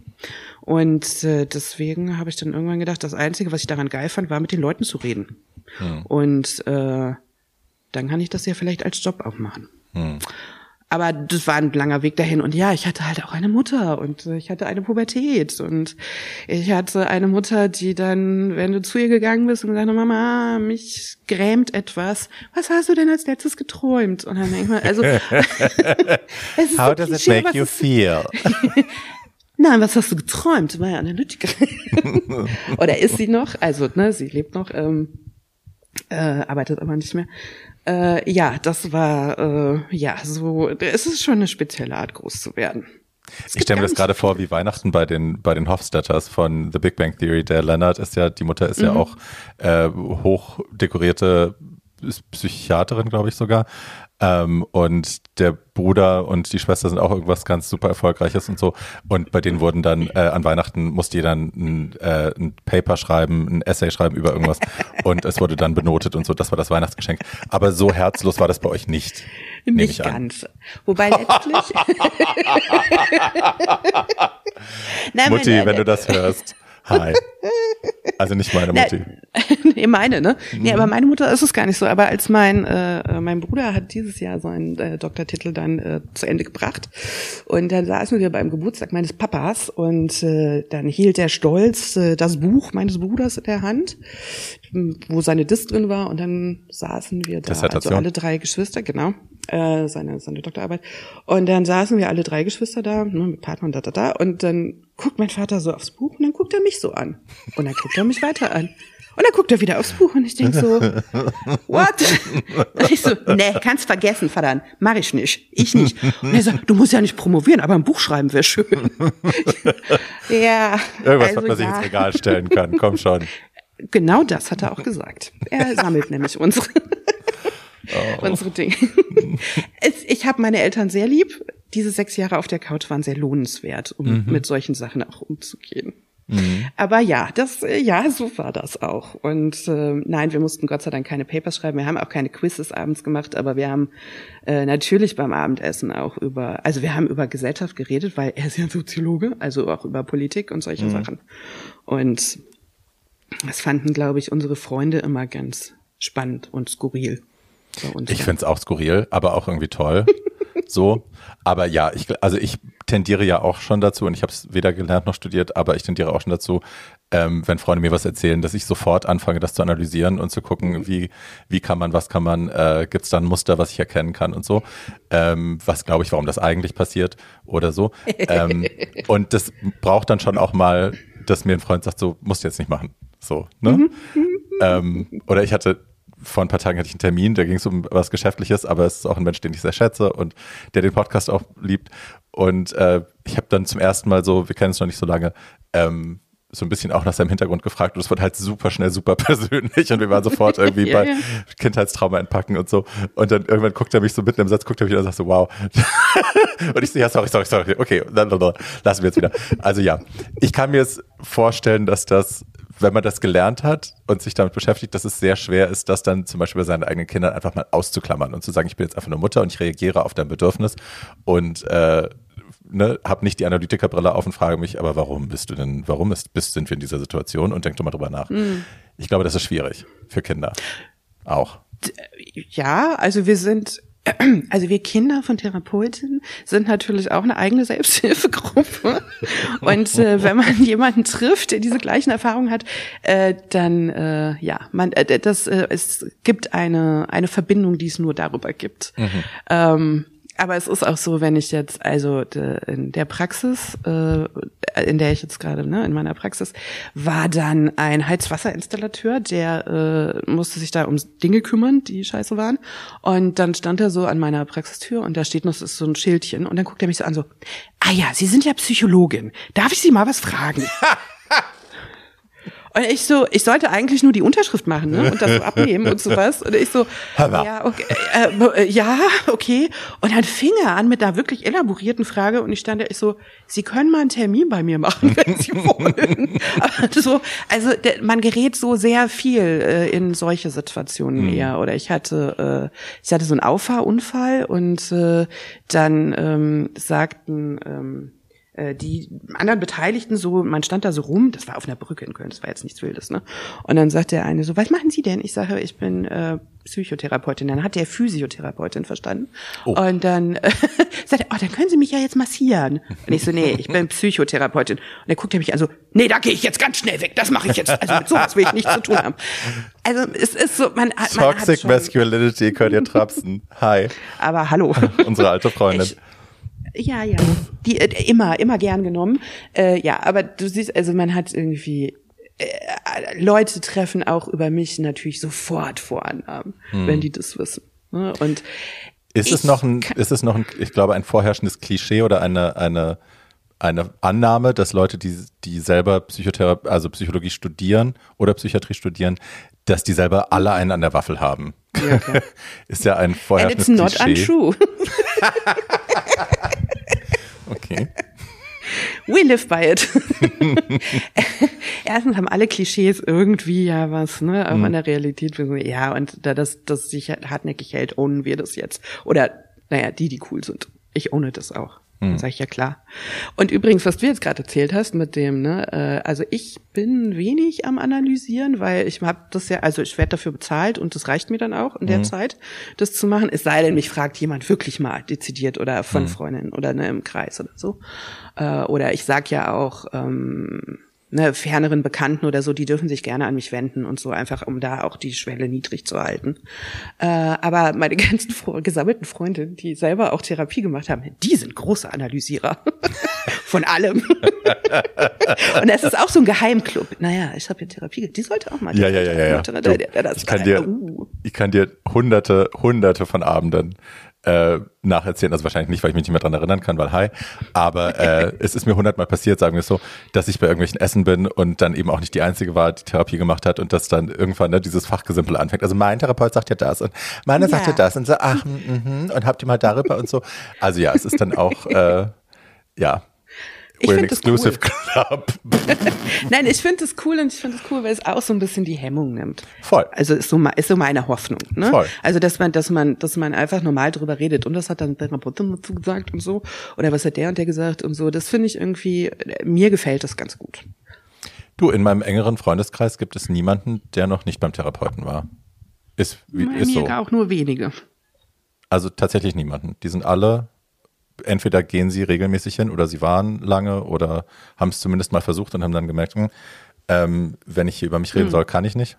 Äh, Habe ich auch jemanden, äh, sehr engen Freund, der, ja, der hat gemerkt, mhm. er hat Probleme, er kommt nicht weiter, geht zum Therapeuten, sitzt da und dann sagt sie, ja, und jetzt wir von sich und er fängt an zu heulen und geht raus und geht nie wieder zurück. Also, mhm. ne, ja, ja, es gibt ja auch Leute, die können das hm. einfach nicht. Ja, das ist dann auch, weiß man dann auch nicht, wie man denen helfen soll, wenn da offensichtlich eine Problematik da ist, aber es einfach nicht möglich ist, dahin zu gehen und hm. das auszuhalten, über sich zu reden. Mhm. Da gibt ja Leute, bei denen das so unter der Oberfläche so dünn und verletzlich ist. Ja, schwierig.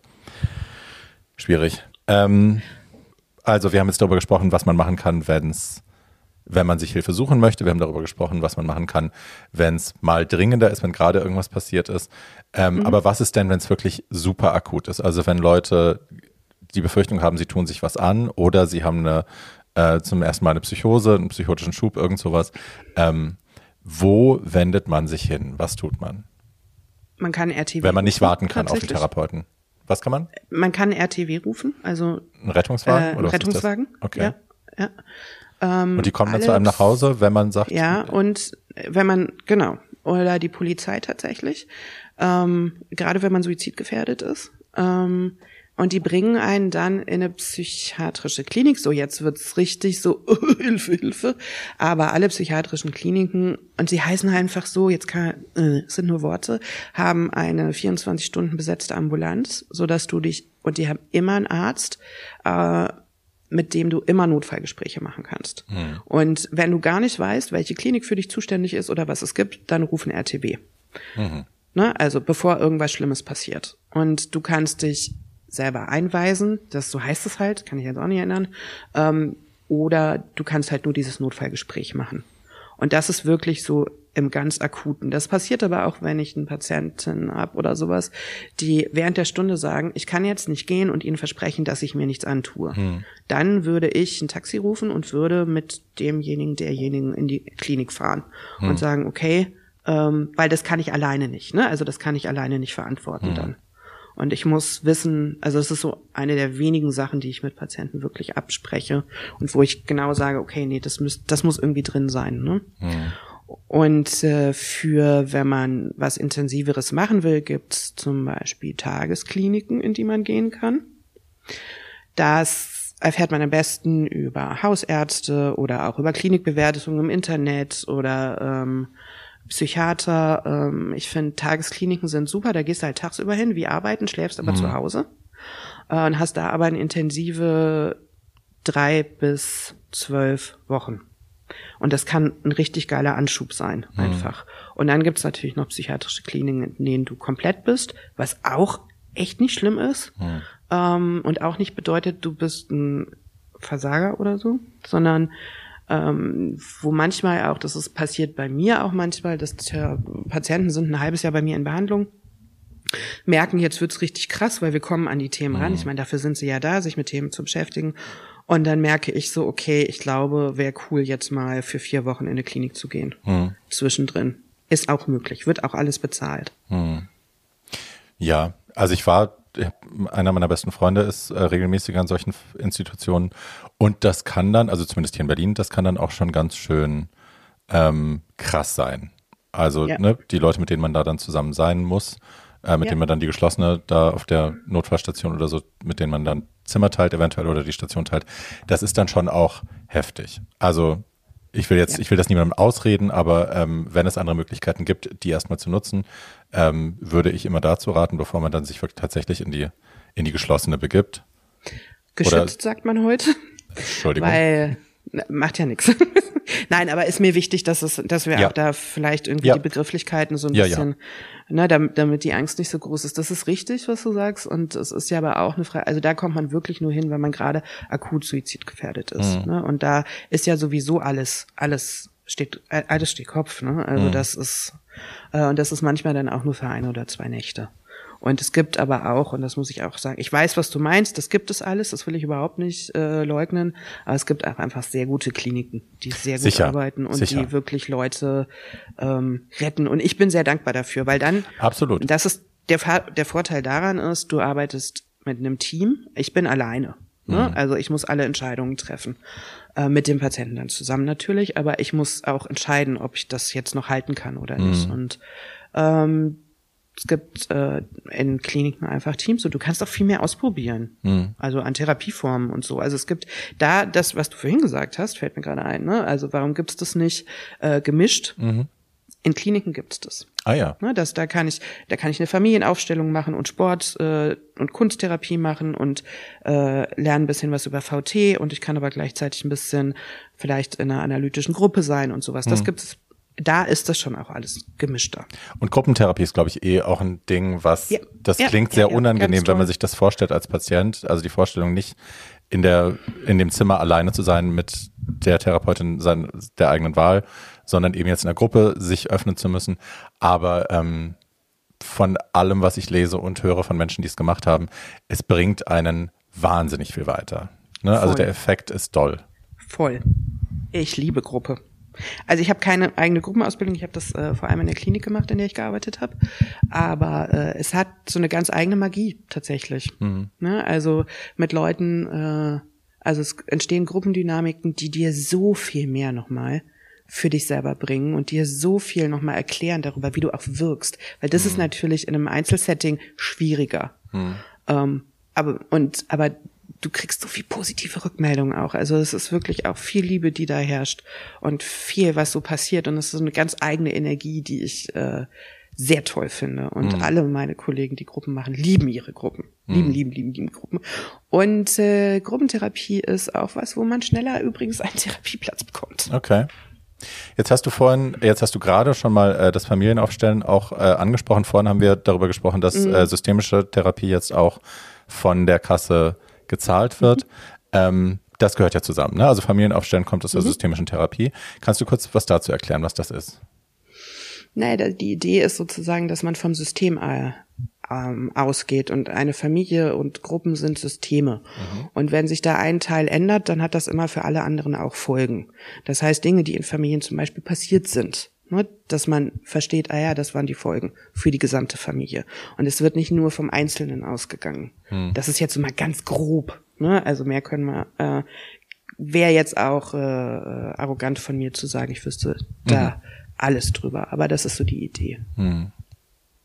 Also ich habe viele sehr interessante Sachen aus so Familienaufstellungen gehört, Leute, mhm. Freunde von mir, die das gemacht haben die da rausgekommen sind mit großen Erkenntnissen. Immer, es hat immer so ein bisschen was Katharsis, also immer so ein bisschen ja.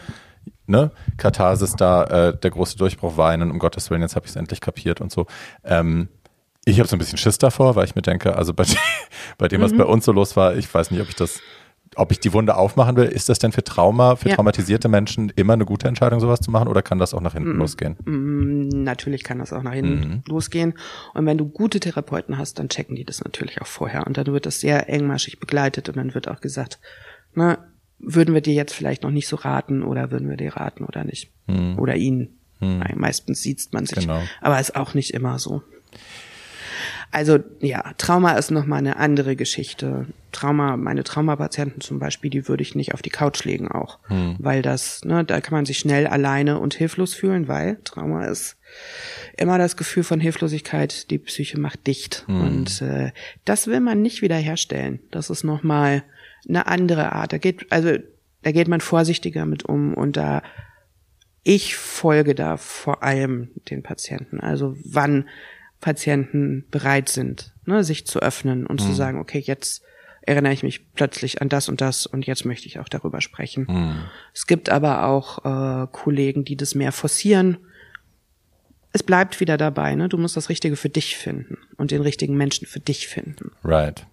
Wie ist das denn? Ähm, wir hatten im Vorgespräch hatten wir schon ein bisschen drüber gesprochen, auch weil ich jetzt äh, kurz mal die den Weg gesucht habe, über eine App mir Hilfe zu suchen. Es gibt äh, tatsächlich Therapie-Apps, ähm, mehr auf dem englischen Markt, auf dem englischsprachigen Markt als hier. Aber äh, ich habe über BetterHelp dann äh, mir einen Therapeuten gesucht, äh, habe dann auch nach dem Erstgespräch gesagt, okay, das ist nichts für mich, ich bin hier raus. Aber ähm, das ist ja eine Sache, die auch durch Corona ähm, zugenommen hat, also auch Web-Therapy im Allgemeinen, dass übers Internet, über Skype oder was auch immer äh, Therapie angeboten wird. Was hältst du davon? Mm, von Web Therapy halte ich relativ viel, wobei ich glaube, dass es schon immer auch ganz gut ist, mal einen persönlichen Kontakt gehabt zu haben. Mhm. Aber ich habe natürlich jetzt auch viel über Homeoffice gearbeitet während dem während Corona. Dann habe ich mir vor Corona, sechs Wochen vor Corona, auch noch einen Knöchel gebrochen und hatte Ungut. dann sozusagen, war uncool, hat bedeutet, ich habe Corona plus sechs Wochen, äh, wo ich auch schon äh, Homeoffice gemacht habe. Ähm, da halte ich ganz viel von. dass alles, was wir im Moment wissen, sagen die Zahlen auch, uh -huh, geil, wirksam, hm. läuft. Ähm, bei den Apps würde ich sagen, es gibt von vielen Krankenkassen inzwischen auch Apps. Also die TK hat zum Beispiel auch eine App. Äh, kannst du mal auf der Seite gucken. Mhm. Also die TK finde ich da relativ fortschrittlich. Das kann aber keine Therapie ersetzen. Das kann eine mhm. Ergänzung sein, vielleicht für jemanden wie dich, wenn, aber das ist dann halt natürlich auch mehr verhaltenstherapeutisch. Mhm. Aber es kann sowas sein wie ein Mood Diary, also ne, wo man jeden Tag einfach mal aufschreibt, wie es einem geht und das so nachverfolgen kann. Es kann einen an Tippsen und sowas, das und das jetzt zu machen, das kann eine Ergänzung sein. Also ich glaube, eine App wird nie eine Therapie ersetzen, mhm. Ähm, weil wir sind da wieder, da fehlt halt die Beziehung zu. Mhm. Aber es kann eine gute Ergänzung sein. Und BetterHelp kenne ich jetzt nur auch aus Werbung, aus etwaigen äh, tatsächlich äh, Drag Race relateden Podcasts. Die Wirklich? Ja, ja, ja. Alaska macht da, die haben mit BetterHelp Ach. und die von, ähm, oh, wie heißen die? Sibling denn? Rivalry? Hello Mary? Nee, die das nicht, aber ähm, Alright Mary, die machen auch sowas damit okay. und so. Mhm.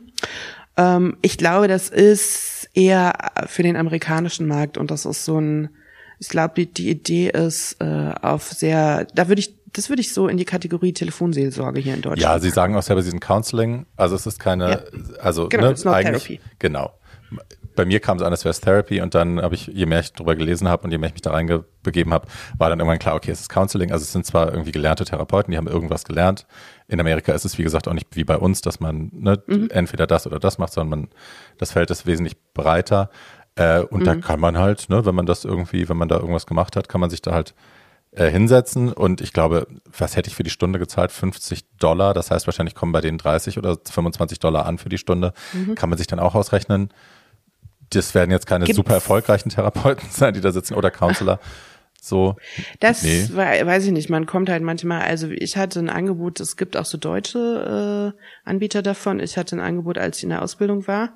Und weil man da nicht so viel Kohle verdient, das hätte man dann gerne mitgenommen und sowas. Mhm. Aber das war so wenig, was bei mir hängen mhm. geblieben mhm. wäre. Und es war, die Typen, mit denen ich da telefoniert habe, waren dermaßen. So Startup-Heinis. Halt, das waren Startup-Heinis. Guys, hm. äh, wir wollen alles besser machen für Mental Health und so. Ich dachte so, Alter, du hast überhaupt keine Ahnung, wovon du redest. Alles Bitte besser machen auf meinem Bankkonto und ihr werdet alle nicht bezahlt. Äh, ja, so. und dem habe ich mal eine Stunde einen kleinen Einlauf gegeben und eine kostenlose, äh, also sowohl, da konnte ich Marfo nutzen und meine Ausbildung. Marktforschung. Ähm, Sag das Wort. Ja, ja also das war nix fand ich.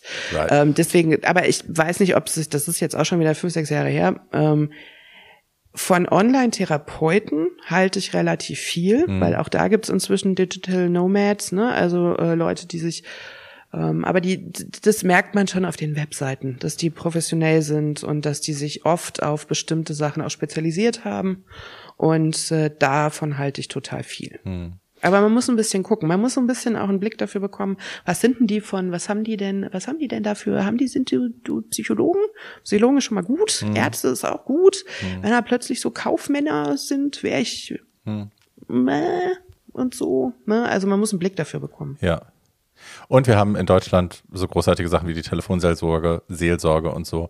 Ne, also wir haben mhm. verschiedene Möglichkeiten, wenn der Schuh irgendwo drückt und man vielleicht jetzt nicht direkt Zugang hat zu einem Therapeuten, einer Therapeutin, zu irgendjemandem, der einem einen Termin gibt, dass man äh, sich kurzfristig jemanden an die Strippe holen kann, mit dem man einfach auch reden ja. kann, falls ja. es nötig ist.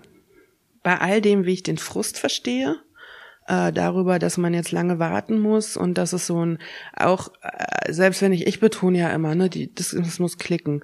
Ja, fuck, aber das kann natürlich auch lange dauern, bis es klickt und dann muss Voll. ich auch denjenigen, bei dem bei der die das klickt, äh, muss ich dann auch wieder, weiß ich nicht, Ewigkeiten warten hm. und so. Ähm, das verstehe ich alles. Ähm, trotzdem bin ich über das deutsche System und wie hier Psychotherapie verankert ist im kassenärztlichen hm. System wirklich sehr, sehr dankbar. Das äh, ist auch weltweit ziemlich weit vorne. Mhm. Na, in Großbritannien hast, hast du den NHS und da musst du halt den Therapeuten nehmen, der dir zugeteilt wird. Mhm. In anderen Ländern wird es überhaupt nicht bezahlt, etc. pp. Mhm.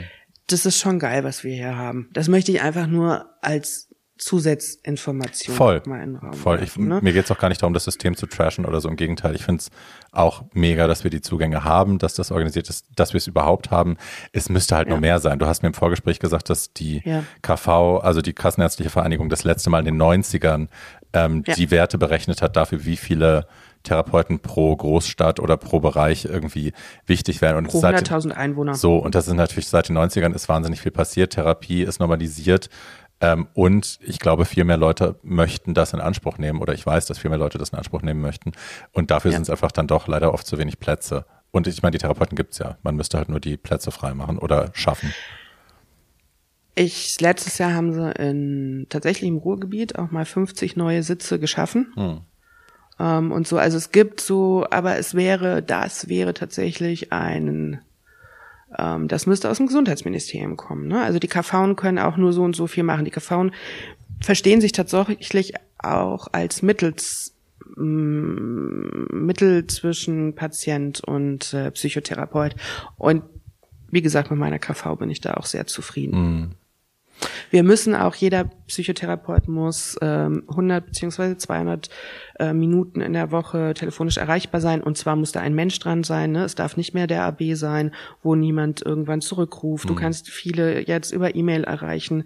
Du kannst, äh, also es ist schon einfacher geworden auch. Ne? Und ich würde, also nochmal, ne, diese Ausbildungsinstitute, das ist einfach auch ein Tipp, wo man sich nochmal hinwenden kann, wo es schneller gehen kann. Das ist super. Das werde ich auf jeden Fall du schickst mir das und dann gucke ich, packe ich das auf jeden Fall auch in die Shownotes, für, auch für Berlin. Mhm. Ähm, das wusste ich selber auch nicht, das finde ich auch einen wahnsinnig wichtigen Punkt.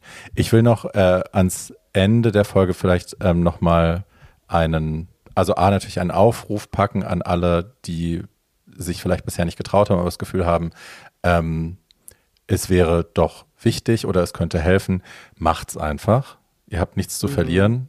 Äh, Im Gegenteil, das kann, man kann eigentlich nur gewinnen, wenn man sich da auf die Suche begibt und auf die Reise begibt. Ähm, es ist natürlich manchmal unangenehm und manchmal ist es auch zäh. Man kann nicht hoffen, dass mhm. man, oder man sollte nicht hoffen, dass man zur Therapie geht und alles funktioniert sofort und man hat jede Stunde einen Durchbruch mhm. und man ist nach einem halben Jahr ist man da durch und geht da raus und sagt sich, oh Mensch, jetzt bin ich geheilt und alles ist super. Und meine. Eltern haben mir nicht wehgetan. Nein, so läuft es nicht. Aber ähm, ja, hi. Ich habe solche Gedanken immer noch, na, obwohl ich es eigentlich schon viel besser wissen müsste, denke ich, ach, warum haben wir denn jetzt seit einem Monat schon wieder keinen Durchbruch? Irgendwie, ich scheitere an meiner Therapie. Ja, blöd. Oh. Ja, ja, blöd. Aber ähm, auch für Leute, die schon in Therapie sind, ist es vielleicht auch nochmal wichtig, das zu sagen. Das ist, ähm, also A, dass man sich diesen Druck eben nicht aufbauen sollte, ähm, leisten zu müssen als Patient. Mhm. Dass man da nicht hingeht, um mhm.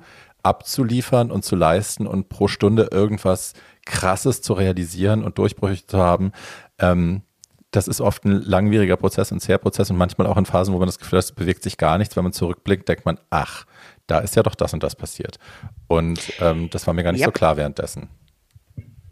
Ein ewiges Thema mit dem, ich habe das Gefühl, es geht gar nichts voran. Und wenn ich dann Patienten sage, ja, aber wissen Sie noch vor einem Jahr, ach ja, stimmt, weil man, man macht Baby Steps mhm. und dann sieht man halt erst nach einer Weile, was alles passiert ist. Und wie gesagt, ich glaube, am Anfang denkt man so ein bisschen, okay, wenn ich rauskomme, bin ich die perfekte Menschmaschine und das ist es halt nicht. Nö. Man ist auch, man ändert sich auch nicht. Man bleibt ja der Mensch, der man ist. Mhm. Und äh, man versteht sich nur besser. Im besten Fall hat man einen liebevolleren Blick auf sich selber und ist nicer zu sich. Mhm. Und auch zu anderen dadurch und ähm, kann sich besser um sich kümmern und äh, weiß, dass Wut ein geiles Gefühl ist, aber Traurigkeit halt auch. Ja, und ich habe also für mich jetzt ganz persönlich auch, ich habe äh, gelernt, meine Grenzen einfach viel besser zu setzen und gesünder zu setzen oh ja. und Menschen oh ja, und mir wichtig. selber auch nicht mehr zu erlauben, äh, so scheiße mit mir umzugehen. Und das ist vielleicht eine Sache, die viele, wo viele Leute auch Schiss vorhaben. Ich kenne Menschen, die in Therapie sind, mit denen ich darüber spreche, die dann sagen, pff, also eigentlich müsste ich jetzt in meiner Familie oder in meinem Freundeskreis mich von zwei, drei Leuten verabschieden auch, weil das so nicht mehr funktioniert. Und das ist, ich nenne das Growing Pains, das sind Wachstumsschmerzen, das tut in dem Moment weh und das ist aber trotzdem notwendig auch. wenn man den Dialog gesucht hat, wenn man es versucht hat und man merkt, man kommt da einfach nicht weiter, ist, die Lösung kann nicht sein, diesen Menschen weiterhin zu erlauben, dich wie direkt zu behandeln und auch es dir selber zu erlauben. Ne? Man muss dann auch mal Sachen verändern, die vielleicht unangenehm sind. Ja, und man darf aber auch Zeit dafür brauchen. Sure. Und man darf das sure, sure. Ähm, sich äh, 35 Mal durch den Kopf gehen lassen und hin und her diskutieren. Und dafür hat man ja dann einen Therapeuten. Sure. Weil den langweilt man auch nicht damit. Man kann auch das, ein, das eine Thema drei Jahre lang rumdiskutieren, weil es einfach so ist und manche Dinge brauchen einfach Zeit. Auch das, ne? Ja. Also es ist oft dieser Leistungsgedanke, das liegt halt auch daran, dass wir in so einer scheiß leistungskapitalistischen Gesellschaft leben. Ähm, damit kämpfe ich quasi jeden Tag mit meinen Patienten, dass ich sage, sie müssen sie ja gar nichts leisten. Ja, sie sagen das immer, Frau Gorte, aber es ist halt schwer. Es ist halt total schwer, weil Voll. es in uns drin ist. Und äh, das darf auch sein. Und man darf es einfach auch sagen. Ja, In der Therapie darf man alles sagen. ja. Alles. Ja, das ist sehr wichtig. Und ähm, ein gutes Schlusswort. Ähm, Schatz, ich danke dir sehr, sehr, sehr, sehr, sehr, sehr, dass du das heute mit mir gemacht hast. Und ich bin mir sicher, ich werde dich nochmal einladen zu irgendwelchen spezielleren Jo. Themen dann. Ähm, vielen, vielen, vielen Dank. Vielen Dank. Sehr, sehr gerne. Es hat mir große Freude gemacht und ich hoffe, ich war nicht zu im, im, im Therapeuten. Überhaupt Sprech. nicht. Überhaupt nicht. Okay. Wirklich nicht. Cool. Ich danke dir sehr. So, ihr Süßen da draußen, ähm, ihr wisst, was zu tun ist. Alle Informationen, die wir hier besprochen haben, alle Links, alle Telefonnummern, alle Websites packen wir, packe ich in die Show Notes für euch. Da könnt ihr draufklicken und dann direkt äh, die Hilfe finden, die ihr sucht. Ähm, und ich möchte euch nochmal dezidiert dazu ermutigen, diesen Schritt auch zu tun, wenn ihr glaubt, dass das für euch äh, von Nutzen sein kann. Just fucking do it. So. Niemand muss aushalten. Niemand muss sich durchbeißen. Niemand muss in Schmerz verharren äh, oder in Stagnation oder in Depression verharren, weil man glaubt, äh, es gibt da draußen keine Hilfe oder man stellt sich an oder äh, es ist doch nicht so schlimm. Weil wenn es weh tut, tut's weh. So. Schmerz ist absolut. Ne? Ja, Ja. ich kann, ich kann das nur unterschreiben. sehr schön. Gut, mein Schatz, dann wünsche ich dir noch einen wunderschönen Abend und ich wünsche euch da draußen ähm, ja, viele gute Erfahrungen und bis in zwei Wochen. Tschüss. Tschüss.